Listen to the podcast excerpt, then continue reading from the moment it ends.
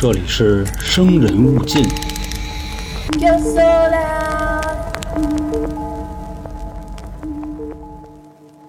各位还记不记得我在早期的时候跟大家讲过关于梦男的那个事儿，还有记忆中的小飞机？当然了，很多人当时说啊，这就是曼德拉效应，就是你以为发生的那个事儿，实际上它并没有发生。曼德拉效应这个名字的由来，也是因为一位伟人而得名的。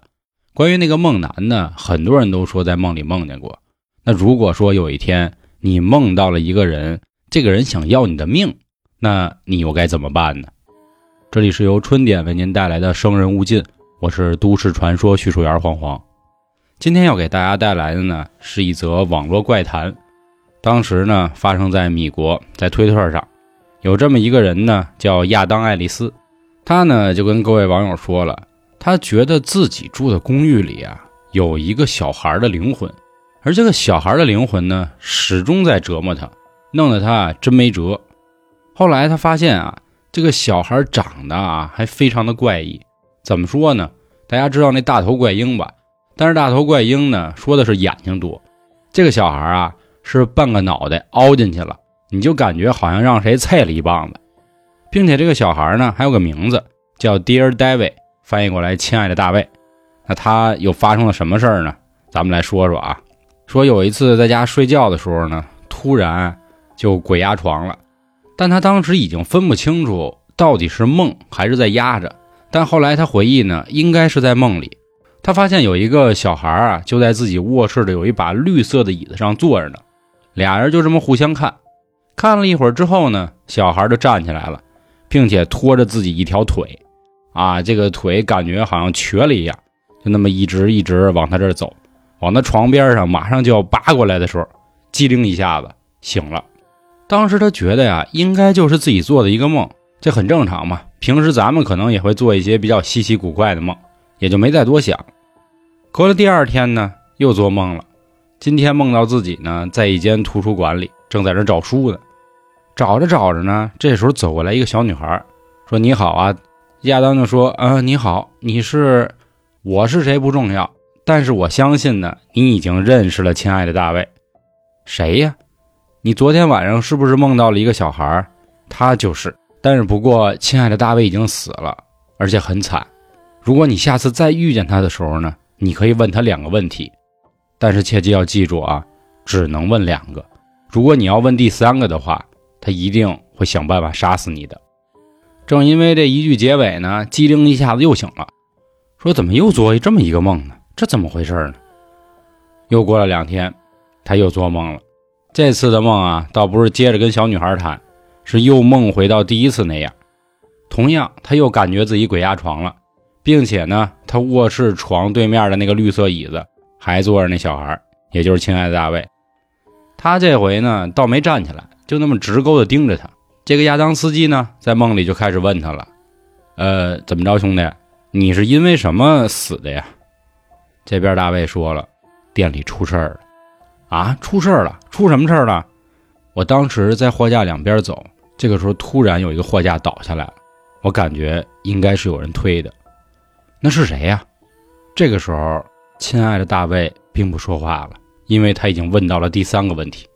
紧接着他就意识到干了，我是不是要死了的时候，他又醒了。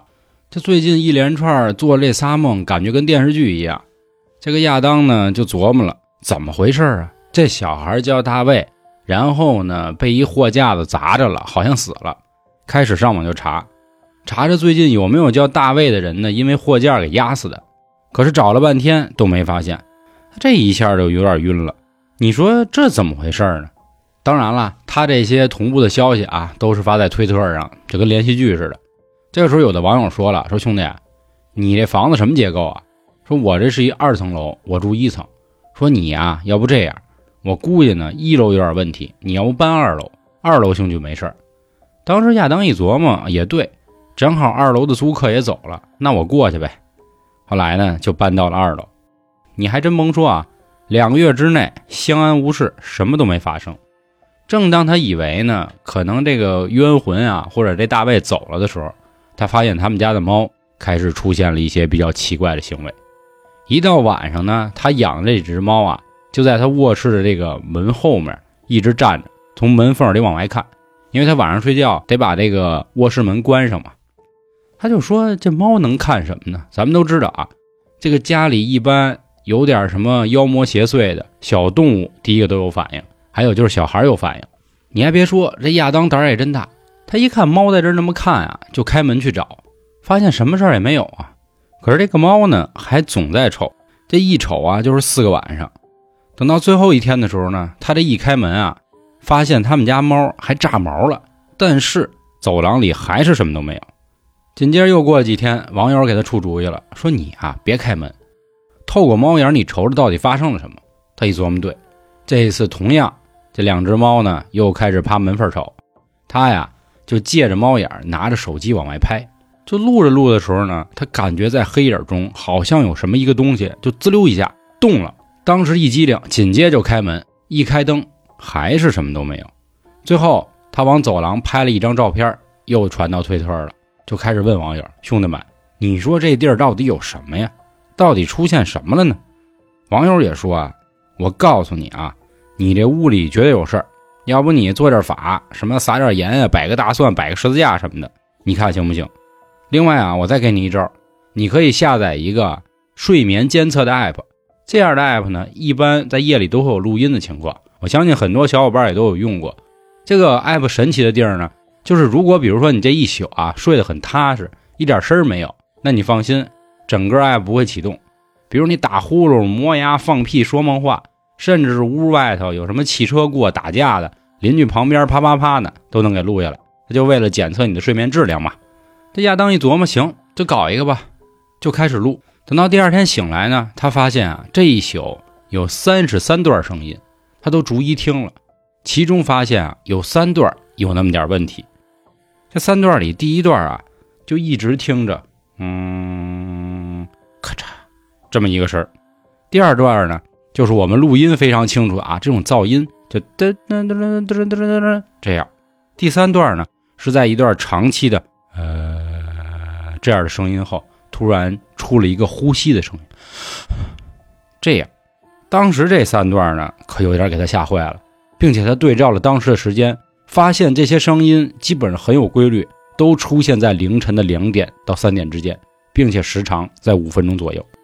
紧接着亚当啊就琢磨干了，出事儿了。听网上的网友说呀，一般手机都拍不出来，那什么能拍出来呢？就是咱们用的那种 Lomo 相机，拍立得。当时他就买了一个。并且就在屋里开始各种拍，拍拍卧室，拍拍床，拍拍走廊。等照片出来之后呢，他又傻眼了。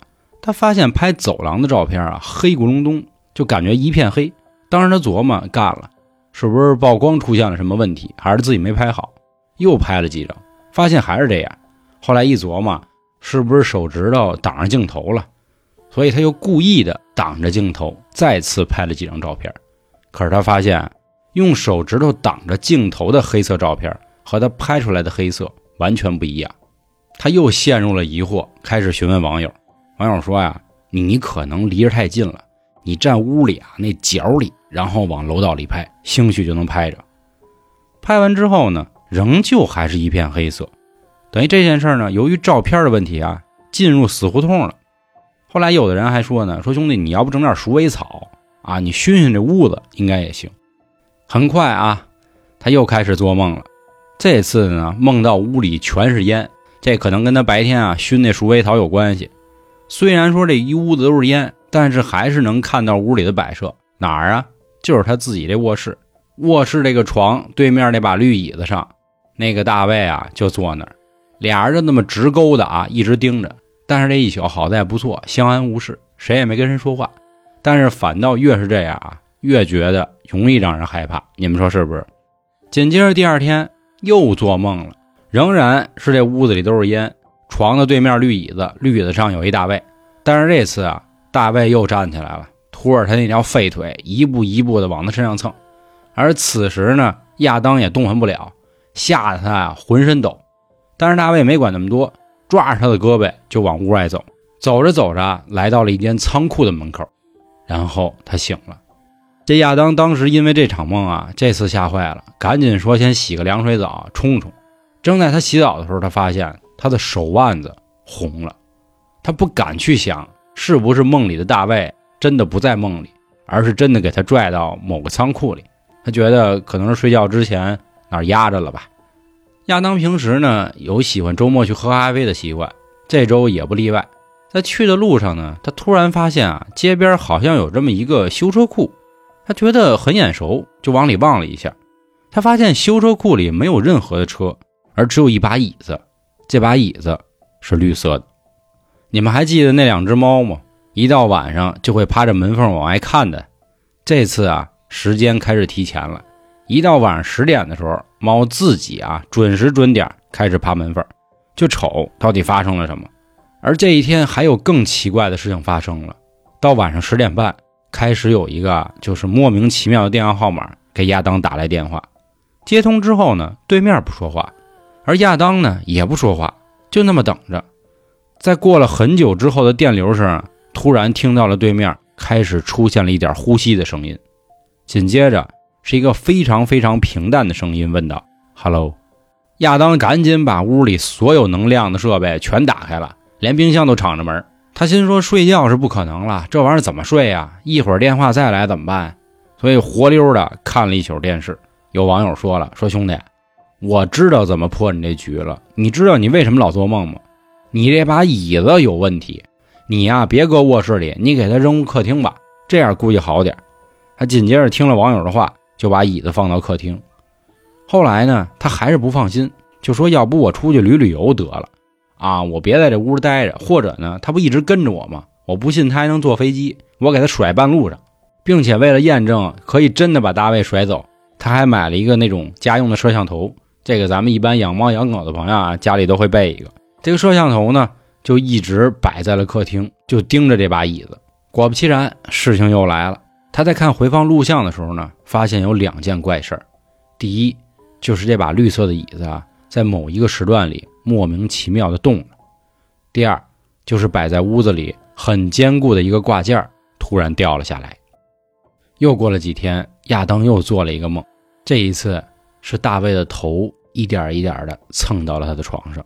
但不过也算老熟人了。醒来之后呢，觉得实在不能再待了。在日本的十天里，他都非常的开心，非常的简单，也并没有发生什么奇怪的事儿。唯独他在看有一次雕像的时候，感觉其中一个形象和大卫长得非常的相似。但不过也仅此而已，也再没有做过噩梦。后来他开开心心的回家了。他觉得通过这一次的旅游，应该是把大卫彻底的甩开了。可是好景不长，这一天呢，他发现他家的猫啊，突然跳到了窗台上，开始往外看。他下意识的就往窗户外头去瞅，想看看有什么动静。可看了半天，什么都没发现。他觉得可能又是自己吓唬自己了，就决定下去呢，去厨房里拿瓶啤酒。正在他刚一进厨房的时候，他发现窗户外头好像有一个黑影在闪，呲溜一下子就过去了。大卫这一宿呢，又是不眠之夜。把家里能开的灯全开开，就这么挨了一宿。他瞬间觉得好像又回到了当初的那样的生活状态，每天又开始提心吊胆。第二天，他做梦又梦见大卫了。这一次不一样了，他在梦里拿起手机，疯狂的对着大卫就开始拍，啪啪啪啪啪啪的拍。而大卫呢，好像很喜欢拍照一样，快速的朝着他的这个床就走过来了。醒了之后呢，说这小子怎么感觉还进化了呢？一次比一次吓人。可是更奇怪的是，他打开手机，发现他在梦里拍的那些照片全部都出现在他的手机里，并且这一次真的拍到了大卫。他发现照片里有一个小男孩。紧接着，他又把这张照片呢发给了推特的网友，让大家看看到底是怎么回事。发完这条消息半个小时之后，他发现自己家的房顶好像出声音。可是他一想，不对呀，我就在顶层啊，那是哪儿出的声音呢？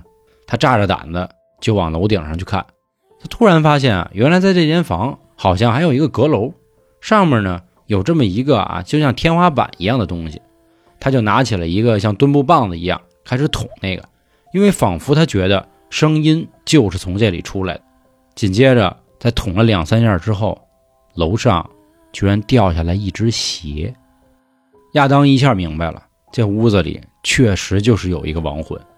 他晚上睡觉的时候也非常害怕，他觉得今天我要在睡觉的时候把它再拍下来。他把那个摄像头就放在了自己的床头。第二天醒来的时候，大卫真的就在自己的屋子里，而他一直就那么盯着他。又过了几天，他发现门外的雪地上有那么一串他从来没有见过的脚印，不是猫，不是狗，更不是他自己。你们还记着刚才我说过的亚当碰见那个修车库吗？他其实后来也有去看，而这一次呢，修车库里再也没有那个绿色的长椅了，取而代之的是一辆灵车。事情又过了两个月之后，亚当又发了推特，他这个时候和大家说，他现在过得很好。也再也没有见过大卫了。这以上呢，就是当时整个啊，在推特上非常火的一个灵异纪实故事。